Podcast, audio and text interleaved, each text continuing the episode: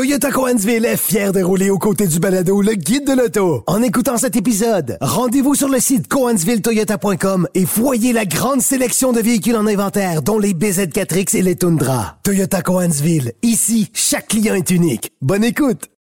Antoine Joubert, Germain Goyer. Des vrais gars. Le guide de l'auto. Antoine, terminons l'émission avec quelques questions des auditeurs. On a euh, Stéphane qui nous écrit, euh, ils sont une famille de cinq, donc deux adultes et trois jeunes enfants de cinq ans et moins. Ils ont une roulotte de 7500 livres euh, qui remorque une dizaine de fois par année. Ils hésitent entre un Ford Expedition 2017 XLT à moteur V6 EcoBoost et le Ford F-150 2018 à cabine double avec le moteur EcoBoost. Dans le premier cas, le six cylindres est de 3,5 litres et dans le deuxième cas, de 2,7 litres.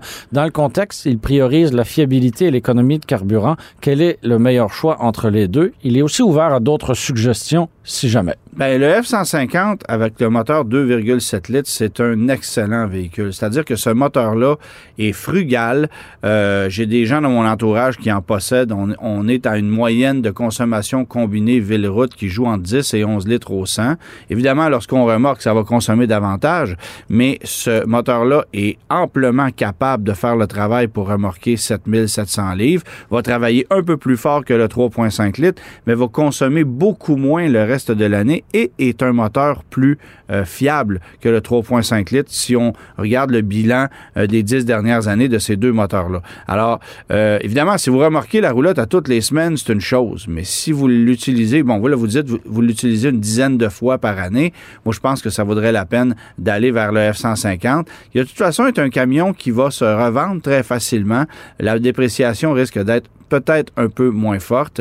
Euh, et, c'est un produit qui a, prouvé son efficacité avec ce moteur-là. Moi, j'irais vers ce, moteur-là, plus que le Expedition. On a Alexis qui voudrait savoir quelle est la berline compacte ou intermédiaire la mieux insonorisée selon toi. Il parcourt de longues distances sur l'autoroute et il a un budget, tout frais compris, de 30 000 Côté insonorisation, euh, chez les compacts, j'ai presque envie de nommer la Volkswagen Jetta. Mm -hmm. C'est une bonne routière euh, dans l'ensemble. Une bonne routière aussi. Euh, bon, la Corolla, c'est un de ses points faibles. Euh, c'est pas une voiture bien, bien insonorisée. Mazda, le moteur est bruyant, mais la voiture est bien insonorisée. Alors, euh, et Subaru, on n'est pas là du tout. Donc, euh, j'ai vraiment envie de vous dire que la, la, la, Jetta est la voiture la mieux insonorisée et probablement la plus confortable. Vous dites faire de longs trajets, ça serait probablement une voiture très, très bien adaptée à vos besoins. On a Sylvie qui attend depuis quelques mois la livraison de son premier véhicule électrique. Elle se demande si elle doit s'inquiéter du risque d'incendie après en avoir vu la mention euh, dans les nouvelles. Ben, une inquiétude que je considérais comme, que, je considérais comme modérée. C'est sûr que plus il y a de véhicules électriques sur les routes, plus on va en entendre parler. Pour le moment, chaque fois qu'il y a une voiture qui brûle, ça fait les nouvelles. Euh, il y a eu une Tesla qui a brûlé cette semaine aussi. Euh, là, vous parlez sans doute de la voiture Kona qui avait brûlé à Québec il y a quelques semaines. Euh, oui, c'est inquiétant. Il faut essayer de comprendre davantage pourquoi ce genre de situation-là euh, survient et qu'est-ce qu'on peut faire pour l'éviter.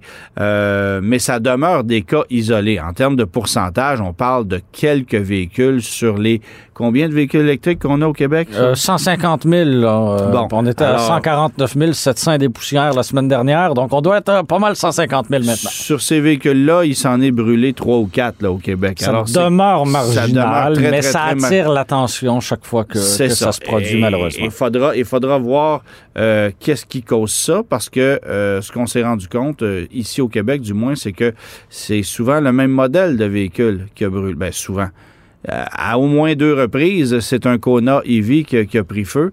Euh... il, il, faudra s'assurer aussi que les services des incendies soient capables et outillés pour répondre à ces ouais. appels d'urgence-là, parce que, euh, bon, on sait, le, quand, quand, il y a de, de du, du, ce sont des batteries à haute tension, ouais. on n'éteint pas ça comme on éteint un, un feu de cuisinière, là. C'est très, très différent comme Mais tu sais, il faut expliquer approche. aussi qu'il voilà. y a des véhicules à essence qui brûlent aussi de temps en temps. Tous les jours. Ça, et ça, ça ne fait Tous pas les jours. Oui. Alors, tu sais, oui, il faut prendre ça avec une pincette, je pense. Mais ce n'est pas quelque chose qu'il faut complètement ignorer.